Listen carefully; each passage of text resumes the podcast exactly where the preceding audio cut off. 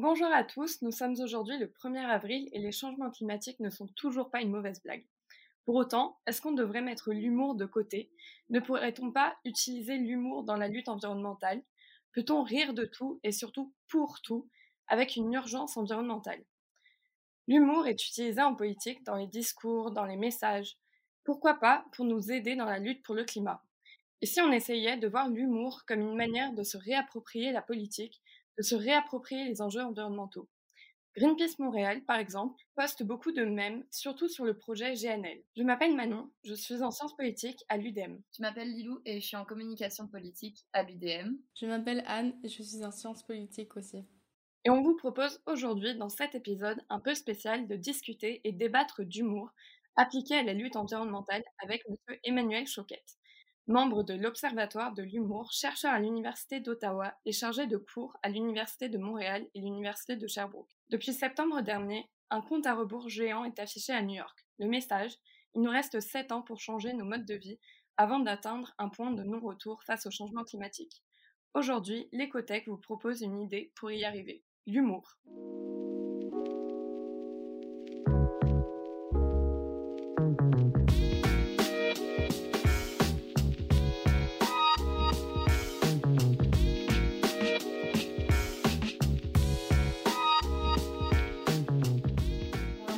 Bonjour à tous. Euh, bonjour Emmanuel Choquette, comment allez-vous aujourd'hui?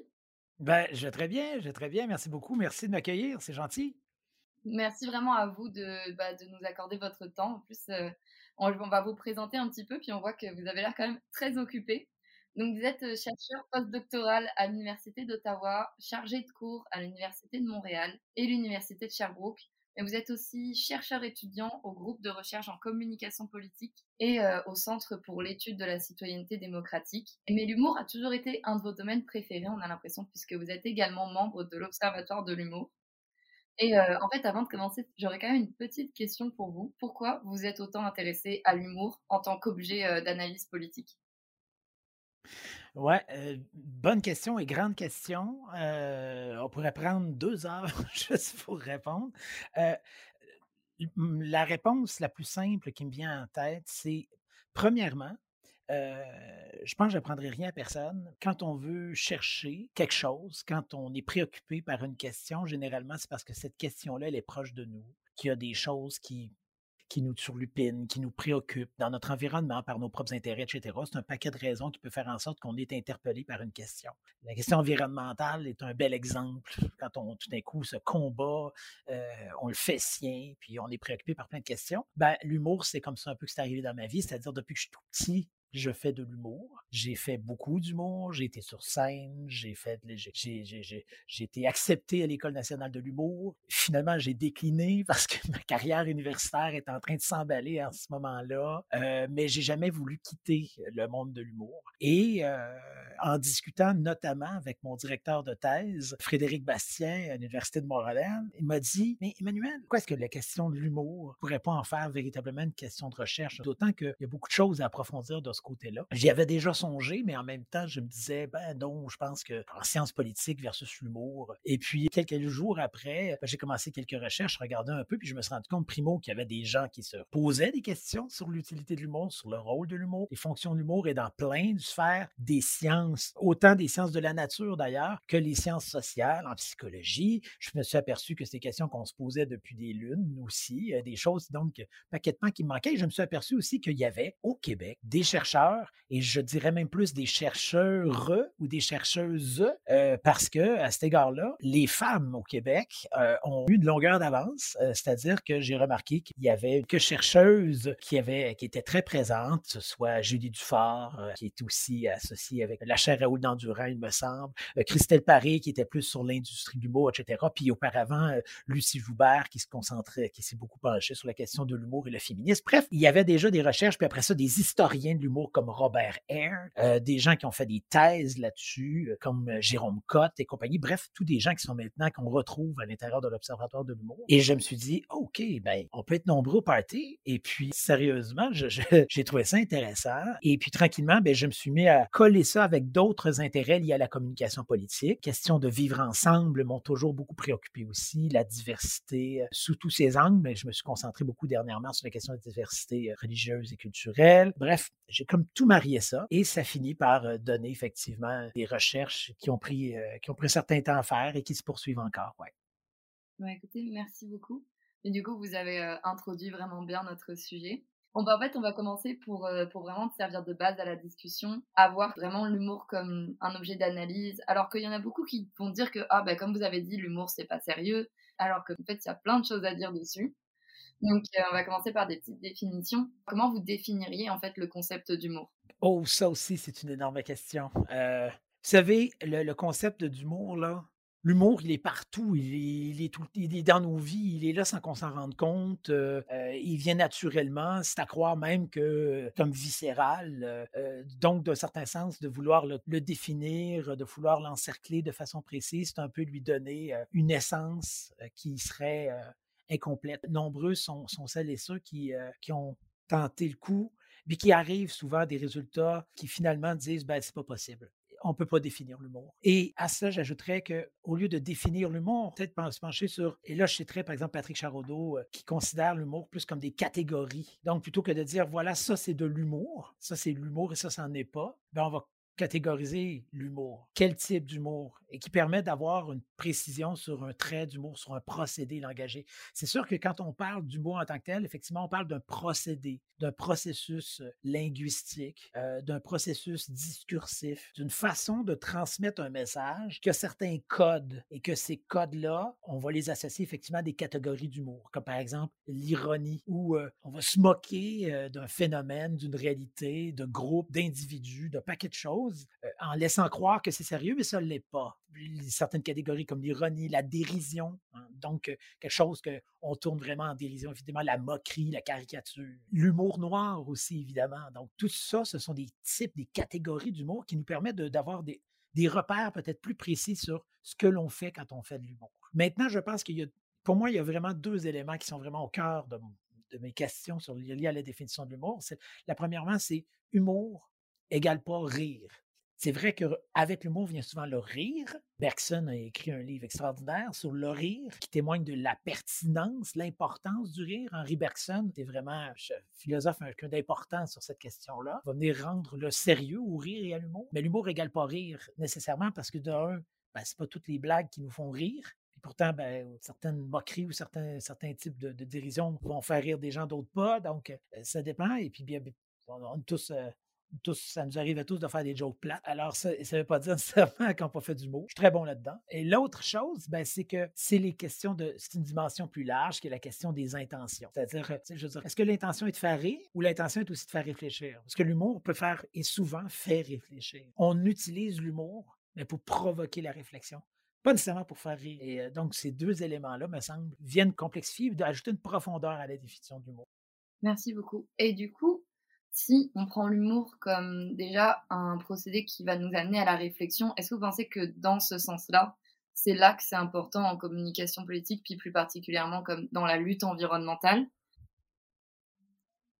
Oui, je pense que oui. C'est vrai. C'est sûr que cet aspect-là devient important quand on veut considérer l'humour comme outil de communication comme procédé pour transmettre un message. Euh, on pourra sans doute revenir sur les effets de cet outil, les effets de l'humour, qui sont à géométrie variable, qui sont des fois peut-être aussi exagérés, qui peuvent aussi être utiles aussi. Je pense aussi que ce qui est important quand on utilise l'humour, puis pourquoi on utilise l'humour, souvent, c'est que je parlais des codes tantôt, mais ce sont les codes. C'est justement, ce sont ces codes-là. C'est que si on utilise la dérision ou euh, la caricature pour transmettre un message, on n'utilise pas les mêmes codes que l'information plus rationnelle, ou je ne sais pas comment dire, quelque chose de plus neutre, ou un ton plus informatif, ou quelque chose comme ça, ou plus factuel. On peut très bien transmettre des éléments factuels, des trucs comme ça à travers de l'humour, effectivement. Mais quand on le fait à travers l'humour, on fait appel à d'autres codes et on fait appel à d'autres façons de décoder. Donc, en même temps, bien sûr, ça fait appel à d'autres zones. Et là, je rentre dans des zones que moi, je ne maîtrise pas parfaitement, que je sais qui ont été approfondies notamment par euh, des chercheurs en neurologie ou, ou euh, des chercheurs en psychologie, psychologie sociale, qui ont bien sûr euh, vu que l'humour pouvait aller chercher certaines zones émotives cognitives, faire en sorte de les solliciter, faisant en sorte que certains messages passaient différemment ou qu'ils étaient traités différemment dans le cerveau, dans notre façon d'agir, dans notre émotivité aussi. Donc, peut-être que ça ouvre la porte à comprendre, à écouter des choses qu'on n'écoute pas d'habitude, à entendre des discours qu'on n'entend pas d'habitude ou qu'on ne veut pas entendre. Mais encore une fois, c'est pas magique, effectivement, puis on pourra revenir sur la question des effets. Mais je pense que c'est là où, effectivement, où par exemple, par rapport à la lutte environnementale, ça peut être intéressant parce que plutôt que d'utiliser que ce soit des éléments factuels ou même des éléments de peur ou la pédagogie simplement, en pédagogie, on voit très bien d'ailleurs, quand on utilise l'humour en pédagogie, on a souvent l'impression le mot-clé c'est l'impression, parce que c'est pas toujours le cas. Mais quand même, on a souvent l'impression que ça passe mieux, qu'on nous entend mieux. Mais c'est vrai aussi, qu'on l'a vu dans nos vies en général, que ben, il n'y a rien de comme une blague pour détendre l'atmosphère, pour passer des messages. Mmh. en parlant des effets, justement, euh, dans différents travaux que vous citez euh, dans, bah, dans vos papiers ou même dans votre cours, on parle comme de différents effets de, bah, de l'humour, parce qu'en fait, euh, c'est des chercheurs qui disent que l'humour a bien, bel et bien comme un pouvoir, même si évidemment celui-ci aurait des limites, ne serait pas du tout absolu. Puis comme vous dites, le mot-clé, c'est l'impression, parce que en communication politique, c'est très difficile de mesurer les effets messages. Est-ce que vous pourriez nous en dire plus en fait sur les effets qui sont cités par Meyer, comme la clarification, l'établissement de normes et la différenciation? Ouais, ce que Meyer dit dans le fond, c'est ce qui est de John C. Meyer qui va arriver avec cette, cette idée-là euh, en 2000, je pense, qui va reprendre dans le fond des éléments qui avaient été observés auparavant, mais lui, il va, il va comme réussir à canaliser ça, puis je trouve que je, trouve qu'il l'a bien mobilisé. Je ne sais pas s'il y a d'autres chercheurs qui citent autant John C. Meyer que moi, d'ailleurs. Même qu'il devrait quasiment m'envoyer un chèque. Ce qui est chouette de John C. Meyer, c'est qu'il permet de. Dans le fond, il va chercher tout le spectre des fonctions de l'humour d'une certaine façon, puis il réussit à, mettre ça sur différents continuums. Pour lui, John C. Meyer, l'humour peut unir, mais peut diviser aussi. Donc, c'est un peu comme si on le plaçait sur un continuum, une espèce de ligne, d'un côté à un extrême très extrême. Ben, l'humour, tout l'humour unissait, puis d'un autre côté, ben, tout l'humour divisait. Et parmi les traits de l'humour qui, parmi les fonctions qui sont euh, disons, plus unificatrice, ben, il, y a il y a des fonctions de l'humour, comme par exemple, justement, le fait de reconnaissance, de reconnaître l'autre, de reconnaître les autres dans leurs différences, dans leur diversité et de les accueillir. Donc, ça permet de tracer des ponts à ce moment-là, effectivement, et c'est très unificateur. Aussi, bien sûr, un autre trait, ben, ce sera par exemple le fait de, de se de, reconnaître, de se reconnaître dans les autres, de reconnaître les autres dans, de se reconnaître dans les autres, donc de voir qu'on fait partie d'un groupe, d'une collectivité, malgré, en dépit des divergences et des différences. Donc, tous ces éléments-là, il va les reconnaître, John C. Et, et c'est là où, justement, il va, les fonctions de l'humour sur ces pans-là, sur ces plans-là, sont intéressants euh, à soulever, effectivement. Puis de l'autre côté, il va dire, oui, c'est vrai que ça, c'est possible, mais le contraire aussi est possible. Le contraire, c'est que ça divise, notamment en établissant des normes, c'est-à-dire en décidant qu'est-ce qui est correct qu'est-ce qui ne l'est pas? Qu'est-ce que l'on reconnaît comme étant, oui, ça, on peut rire de ça, et qu'est-ce qu'on reconnaît comme étant, non, ça, on peut pas rire de ça. Et ça, il reconnaît en soulignant aussi cette question-là, puis quand on l'approfondit, on peut, ben, c'est évident que et dans l'actualité dans laquelle on se parle en ce moment, il y a un lien à faire parce que, évidemment, ces établissements de normes-là ben, sont souvent établis par les gens qui forment la majorité ou les forces, les gens qui sont plus au pouvoir ou les forces qui sont plus disponibles, plus accessibles, plus présentes, pardon, dans l'espace public, par exemple. Alors là, ça va créer une pression, et là, ben, c'est le deuxième élément, c'est que là, ça peut jouer, l'humour peut stigmatiser, peut faire en sorte de dire, ben, ça, ce sont, voici les groupes qui sont inclus dans l'espace public, puis voici les, groupes ou les personnes, les types d'individus, les catégories qui sont exclus de l'espace public. Puis évidemment, c'est pour ça qu'on parle d'un continuum, parce qu'on ne se retrouve jamais totalement d'un côté ou dans l'autre, ou moins très rarement, et que bien sûr, ça fluctue au fil des années, parce que en humour, par exemple, ben, on va trouver acceptable de rire de certaines choses, de certains groupes, de certains travers qu'on va considérer des travers, puis après ça, ça n'en sera plus d'ailleurs, ou de ridiculiser certains aspects, certains comportements, et se rendre compte qu'après ça, ben non, finalement, c'est pas qu'on peut pas rire de ça, mais on trouve plus ça drôle. C'est genre où ça marche moins bien. Les référents en humour sont toujours très importants. C'est pas tout, évidemment, mais c'est vraiment très important. Donc, quand un humoriste, ou même quand on écoute un film, quand on regarde une caricature, quand on fait une blague, ce qui fait que ça fait rire souvent, c'est que ce référent-là, on l'a tous et toutes. Et là, ben, on partage ce référent, on le trouve très drôle. Mais ce référent-là, il se transforme et puis une année, ben, il, s'en va. Exemple qui me vient toujours à l'esprit, c'est bien sûr les femmes. Dans les années euh, bien avant, évidemment, on pourrait parler de bien des siècles. Mais si on regarde plus récemment, dans les années 60, 70, 80 ou 90, et même jusqu'à tout récemment, on en entend encore, mais c'est moins fréquent. Mais rire des femmes et parler du sexe faible, du fait qu'elles ne sont pas capables de conduire une voiture, qu'elles doivent laver la vaisselle, euh, bon, tous les stéréotypes qu'on pouvait avoir, etc. Ça faisait rire bien, ça faisait rire tout le monde, y compris les femmes, et, on l'admettait dans l'espace public, c'était correct. Mais maintenant, ça a changé, ça a bougé, sans dire qu'on ne fait plus ces blagues-là, et c'est pas qu'on les a interdits, c'est juste que a changé, la société a changé, et puis on se rend compte que ben, finalement, c'est peut-être pas si, si drôle que ça. Ceci étant dit, il y a quand même, dans les effets, il y a tellement de choses dont on pourrait parler. Je pense qu'il ne faut pas oublier aussi un élément, puis moi, ben, j'ai fait des expériences là-dessus intéressantes, mais c'est de dire qu'il y a des effets médiateurs, conditionnels qui vont faire en sorte, par exemple, que vous allez être affecté plus par un discours plutôt que par un autre, que certains types d'humour vont vous toucher plus que d'autres, puis que peut-être que le fait de rire, euh, de généraliser sur certaines communautés, par exemple, euh, ou de entretenir un stéréotype à l'égard de quelconque groupe, euh, peut-être que certaines personnes vont être affectées euh, plus fortement, puis peut-être ça entretiendra les préjugés, les stéréotypes qu'ils auront à l'égard de ces gens-là quand ils auront vu des numéros du beau. Peut-être pas aussi. Là, il y a des effets qui vont jouer en ligne de compte. Ça peut être des effets aussi imprévisibles, par exemple que la participation religieuse ou, euh, l'intérêt pour l'humour.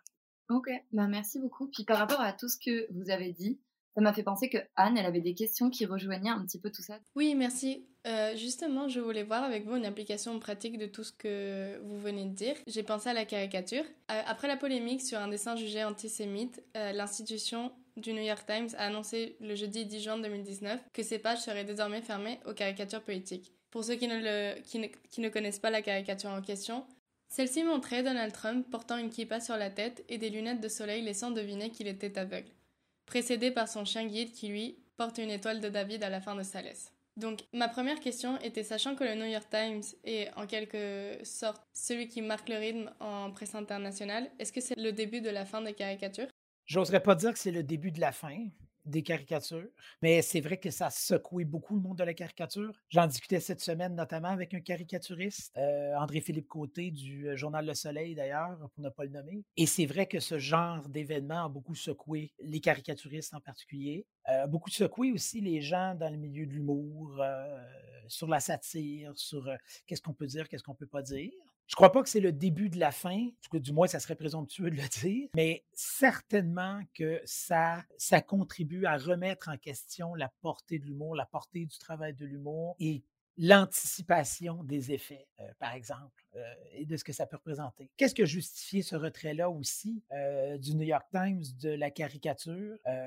Ce dessin-là en tant que tel a été peut-être l'ultime dessin dans certain sens parce qu'il y a eu bien d'autres, il y a bien d'autres pressions auparavant euh, et, je pense que là le New York Times euh, avait de la difficulté à, à, gérer euh, le flot de, de, de, de récriminations, d'objections et de critiques. Alors peut-être quelles, étaient vraiment leurs intentions? Est-ce que c'était de marquer un coup? Est-ce que c'était de, souligner à quel point le problème pouvait être devenu majeur ou on ne le sait pas trop? Euh, effectivement, c'est un peu difficile à, préciser. Maintenant, le début de la fin, je ne dirais pas ça, mais c'est vrai, par exemple, que ça secoué mais beaucoup, beaucoup de, les caricaturistes en particulier, qui se sont euh, vraiment préoccupés.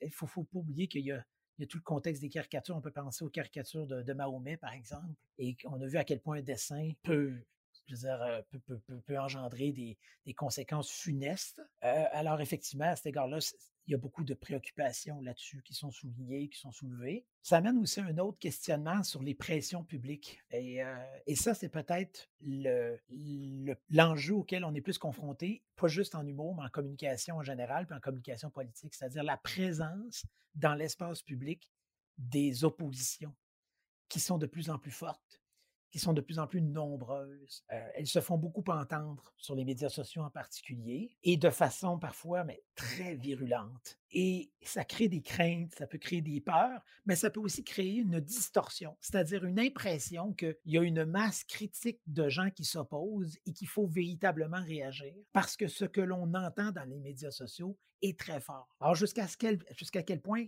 ce que l'on voit, ce que l'on entend dans les médias sociaux est fidèle aux oppositions et fidèle à ce qui se passe dans l'opinion publique, disons en général, jusqu'à quel point est-ce qu'il faut se fier à, ce, à ces pressions-là, à ce qu'on entend pour réajuster le tir.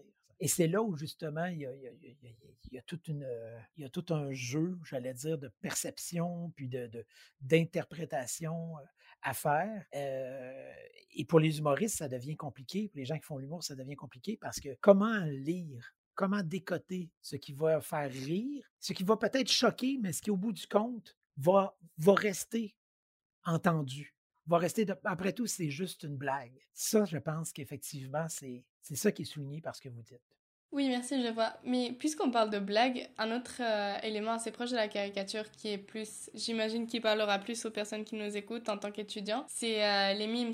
Et une question qui m'était survenue, c'est pourquoi les caricatures, alors qu'elles sont souvent plus offensantes ou du moins beaucoup moins politiquement correctes, pour reprendre votre terminologie, que certains memes, sont-elles soumises à de plus grandes polémiques que, que ces derniers? Et donc, est-ce qu'il y, a-t-il des enjeux de pouvoir derrière? Tout à l'heure, vous disiez justement que humour n'est pas égal rire, donc que l'on le veuille ou pas, les, les différents éléments humoristiques qu'on puisse utiliser, que ce soit la caricature ou le, le aura une portée beaucoup plus grande et pourront être euh, instrumentalisés de, façon qui nous échappe ou pas. Donc voilà, peut-être que vu qu'une caricature représente par exemple un grand journal, une entité à part entière, que le mime, ça peut être Monsieur Tout le Monde. Les mimes et la caricature, ça dépend.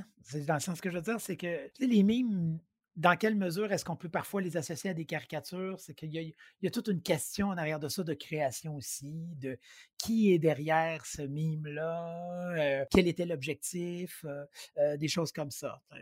C'est sûr que quand un caricaturiste ou une caricaturiste fait une caricature, la personne est derrière son écran, un peu avec son papier, bref, euh, travaille avec multiples outils, mais euh, a une intention d'essayer de souligner un phénomène d'actualité souvent, s'y faire réfléchir, provoquer un peu, bon, tous ces éléments-là. Évidemment, il y a différents types de caricatures. A des caricatures qui, justement, veulent, euh, l'objectif est de faire réagir et de faire sourire, l'autre de faire dédramatiser, mais il y en a qui ça va vraiment de vouloir choquer. Puis il y a des caricatures qui sont vraiment trash, si vous me passez l'expression. alors, il y, a, il y a différents niveaux.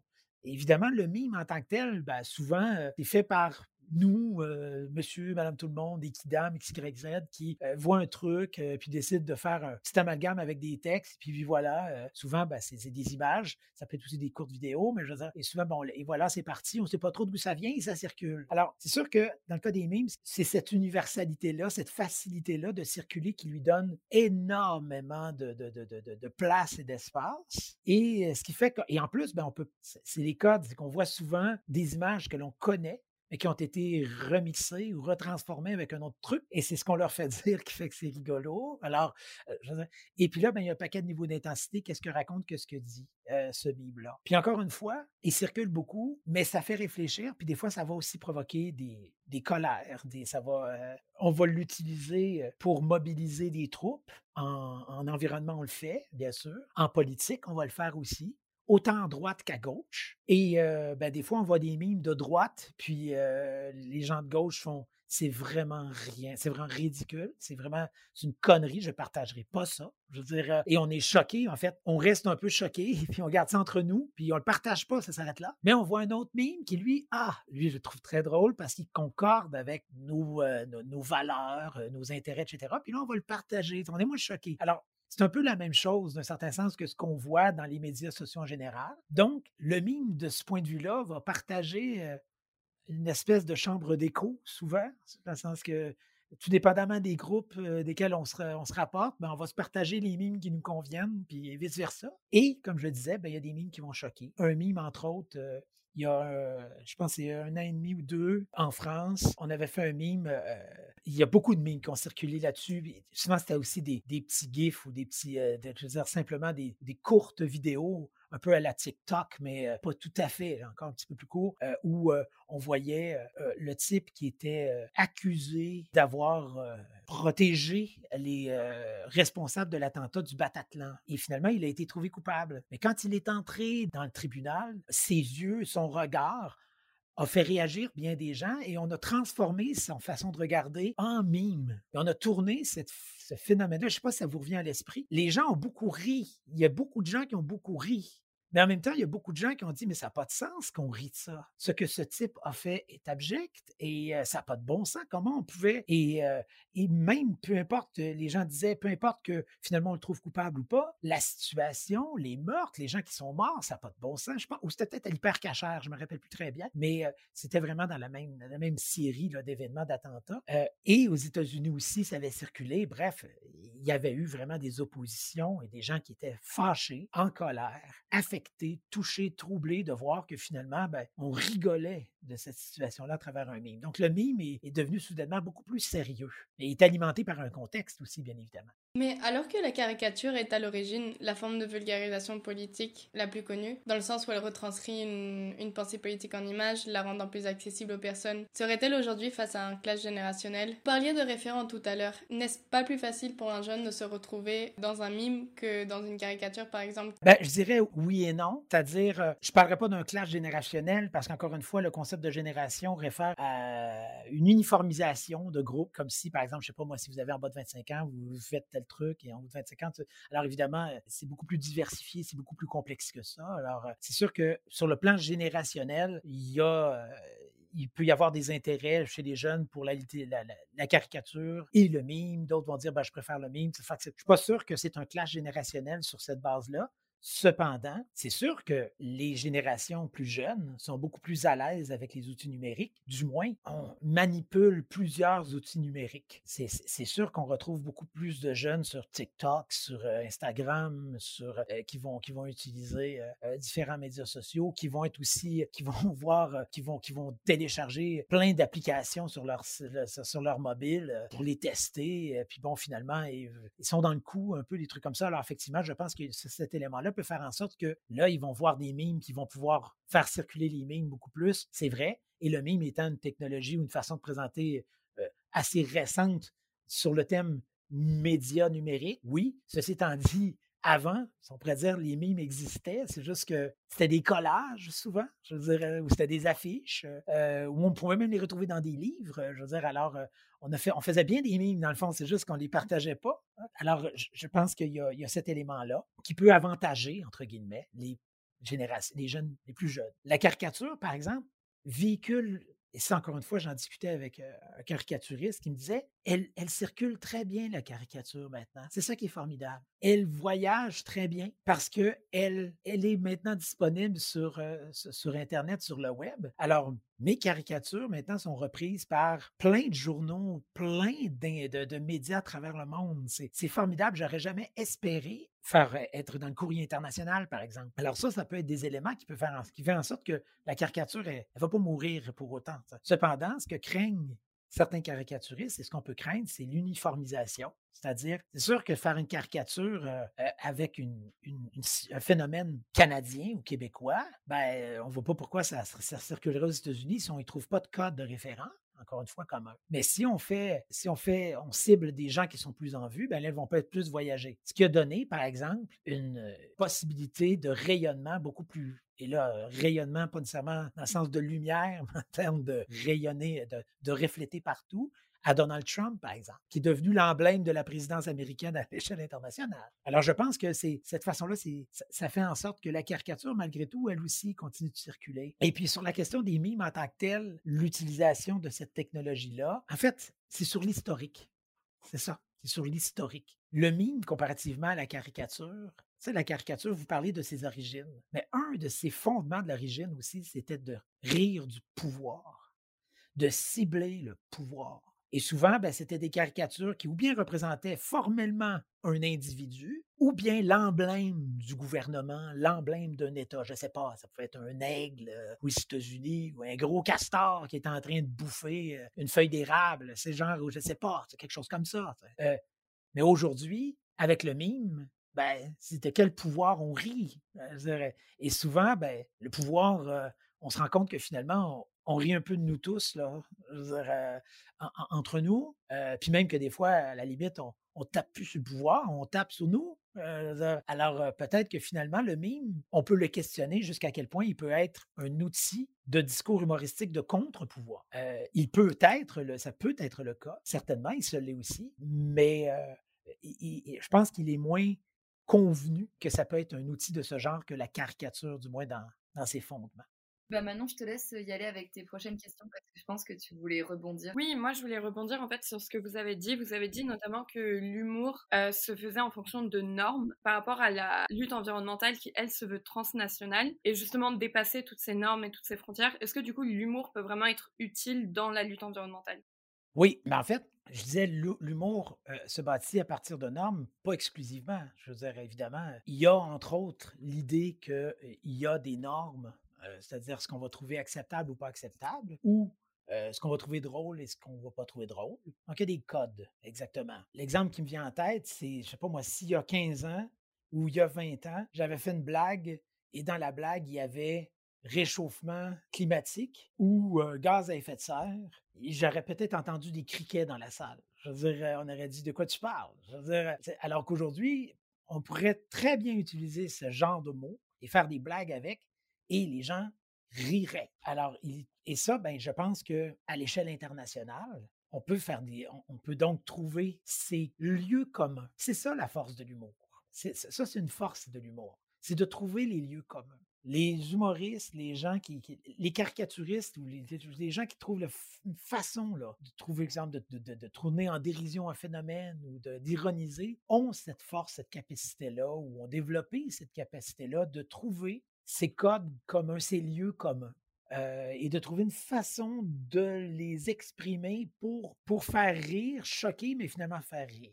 Alors, en environnement, ben, c'est sûr que là, il y, a un paquet de sujets euh, qui peuvent être abordés parce qu'effectivement, on s'aperçoit qu'on vit sur la même planète. Euh, alors, on peut rire de la pollution, euh, on peut parler de la pollution, on peut parler euh, du réchauffement climatique, bien sûr, on peut lire de l'entretien des espaces verts, on peut lire de, on peut, on peut tourner en blague nos propres comportements, nos propres habitudes, qui sont pas mal les mêmes, par exemple, si on est dans le nord, dans l'hémisphère nord et dans des pays, disons, qu'on va considérer développés, donc Canada, l'Europe, une bonne partie de l'Europe, etc., où on va, on va parler de notre surconsommation, par exemple. C'est des blagues de surconsommation et des humoristes qui font dans la surconsommation, ben, qui blaguent là-dessus. Ben, il y a plein d'humoristes maintenant qui utilisent des blagues là-dessus, qui vont parler de, de, ces réalités-là. Et il y a même aussi, on, on va l'utiliser pour parler sérieusement de ces sujets-là.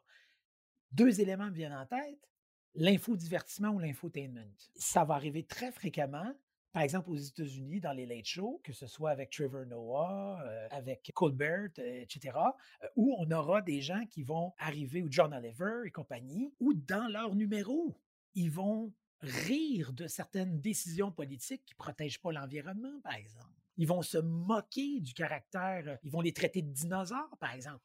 Même, même la lutte même l'organisme euh, international donne un prix dinosaure hein, aux à chaque année pour le et le Canada reçoit est, un des plus grands récipiendaires du prix dinosaure ou du prix euh, comment il s'appelle dinosaure où on, réfère véritablement à un, archaïsme, à un, recul incroyable.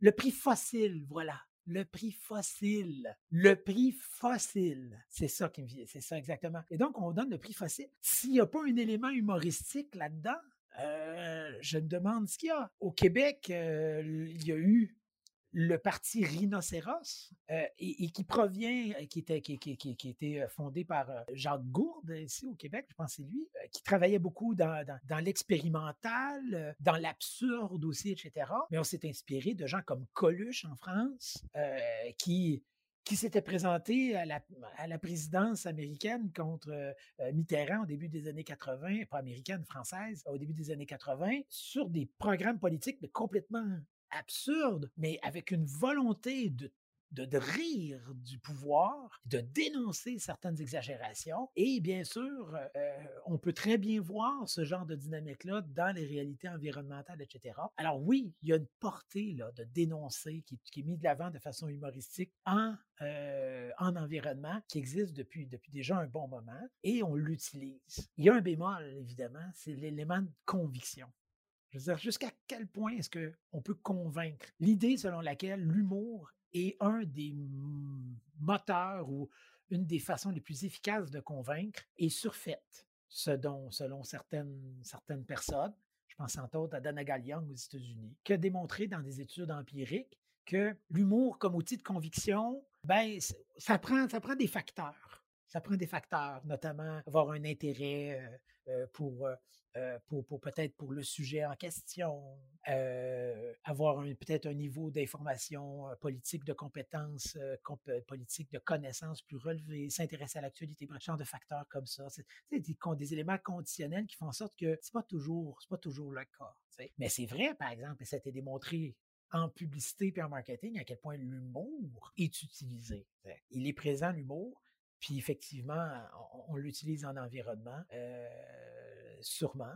Euh, mais euh, je pense qu'on aurait tort de dire, ben, c'est la façon de faire et c'est certainement la meilleure façon de faire. Mais c'est vrai que ça peut être, comme je le disais tantôt, une façon d'aborder un sujet délicat qui, qui fâche aussi. Juste en fin, il y a en fin de semaine, le Parti conservateur fédéral qui disait finalement que les membres n'ont pas reconnu officiellement le réchauffement climatique au Parti conservateur, ben, j'ai vu un paquet de blagues circuler sur les médias sociaux et qui ont fait le parallèle sur justement sur les dinosaures, sur le fait qu'ils sont restés dans le bon vieux temps, puis etc. Ouais. Ouais, ça me fait penser aussi, c'est vrai que c'est très pertinent comme c'est l'humour qui est vraiment pris comme un acte de contestation du pouvoir. Puis c'était en France aussi, c'est la dernière campagne de Greenpeace qui s'appelait Les boulets du climat. Et ils ont fait une, cérémonie de remise de prix, mais au gouvernement français, puis pour des prix de l'inaction climatique, en fait, justement. Et ils avaient vu ça, les, boulets du climat, puis ils avaient mis des bannières géantes sur l'Elysée avec vraiment euh, le marketing, enfin le visuel de vraiment comme s'ils avaient gagné un prix, mais sauf que le prix, c'était pas comme le prix fossile ou les prix dinosaures. Puis j'ai trouvé ça quand même vraiment très drôle. Et euh, moi, une autre question pour vous, c'était par rapport à ce que vous disiez, vous parliez des lieux communs de l'humour, puis c'est vrai que on va rire de quelque chose, mais au final, on rit aussi avec du monde de cette chose-là. Vous pensez que dans la lutte environnementale, comme c'est aussi un peu le but qu'on essaye de rallier en fait un maximum de monde pour justement, bah, comme ce qu'on disait sur les normes, voir oui, bah c'est comme une lutte qui touche tout le monde, il faudrait qu'on soit tous dedans. Est-ce que vous pensez que ça serait un outil privilégié ou un outil juste un outil? Parce que c'est vrai que comme on l'a répété, les effets sont quand même à nuancer. Est-ce que vous pensez que ça serait un outil vraiment à utiliser dans cette lutte environnementale pour rassembler oui, moi, je, suis convaincu que oui, absolument. Ça peut être un outil pour rassembler, bien sûr. Euh, puis ça devrait être un outil pour rassembler, oui, parce que euh, s'il y a une fonction aussi très reconnue de l'humour, c'est bien celle de rassembler, c'est bien celle de réunir, c'est bien celle de pouvoir aborder euh, des sujets délicats, comme je le disais. Et, mais tu sais, quand je parle de pouvoir aborder, c'est pouvoir en parler. C'est ça qui est incroyable. Je veux dire, souvent, si on l'aborde de façon humoristique, on l'aborde souvent de façon moins prétentieuse, des fois moins, moins, euh, moins moralisatrice. On a souvent reproché au groupe environnemental de faire d'utiliser trop la peur, de mettre de l'avant juste vous allez tous mourir.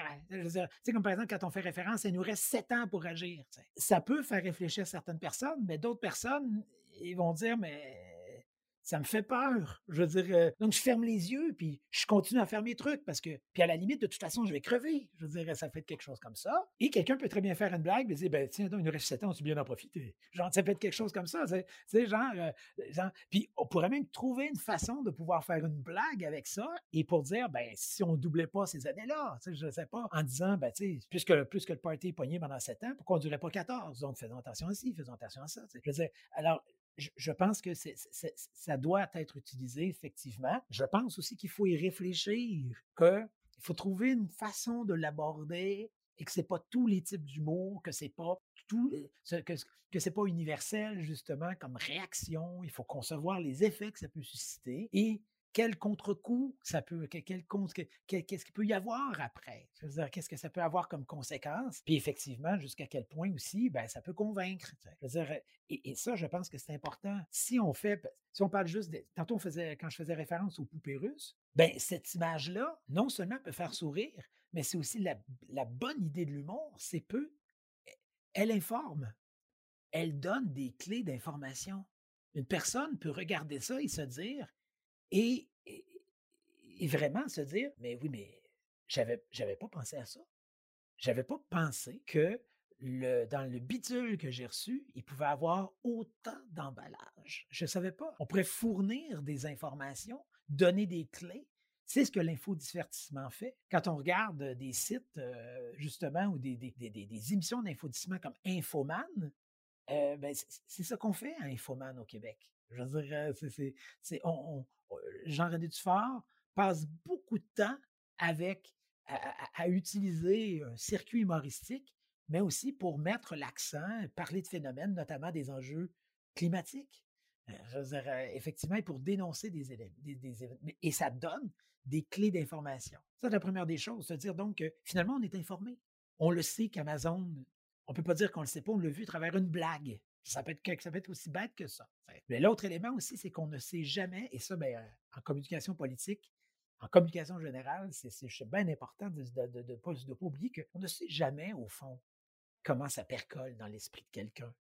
Je veux dire, moi, personnellement, peut-être que plein de choses que je suis en train de vous raconter, en fait, je sais qu'il y a plein de choses que je suis en train de vous raconter qui proviennent, oui, de certaines de mes recherches, mais qui proviennent de paquets de livres que j'ai lus, de paquets de gens que j'ai rencontrés. Et puis finalement, ben, j'ai fait ces discours miens. Mais est-ce que je pourrais dire précisément, est-ce que je pourrais citer la source de, tout ce que je raconte? Probablement pas, parce que je ne je sais, sais plus d'où ça vient.